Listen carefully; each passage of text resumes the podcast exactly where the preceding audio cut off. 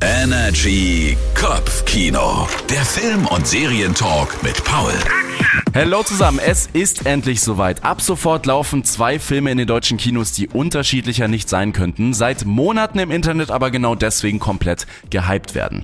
Bevor beide Filme überhaupt in den Kinos gelaufen sind, wurden sie jetzt schon zum absoluten Meme-Kult gemacht und das unter dem Namen Barbenheimer, also eine Mischung aus Barbie und Oppenheimer. Die zwei meist erwarteten Filme des Sommers liefern sich ab sofort ein Kinobattle, bei dem es, wie ich vor ein paar Monaten noch dachte, ja einen ganz klaren Gewinner geben muss, und zwar Oppenheimer. Was uns Christopher Nolan da rund um die Erfindung der Atombombe auf die Leinwand gezaubert hat, ist so brachial und eine einzige Wucht. Das Hintergrundwissen, dass keine Special Effects bei diesem Film benutzt wurden, macht Oppenheimer zu einem Kinoerlebnis, das man so schnell wahrscheinlich nicht vergessen wird.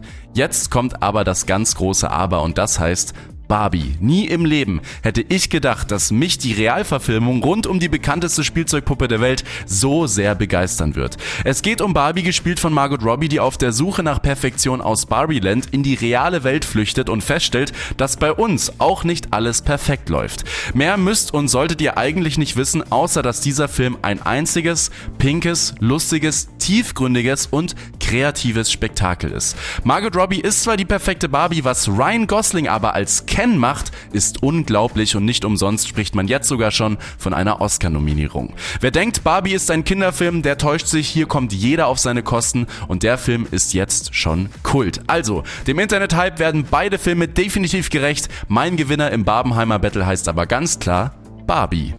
Immer wissen, was läuft. Energy Kopfkino. Der Film- und Serientalk mit Paul.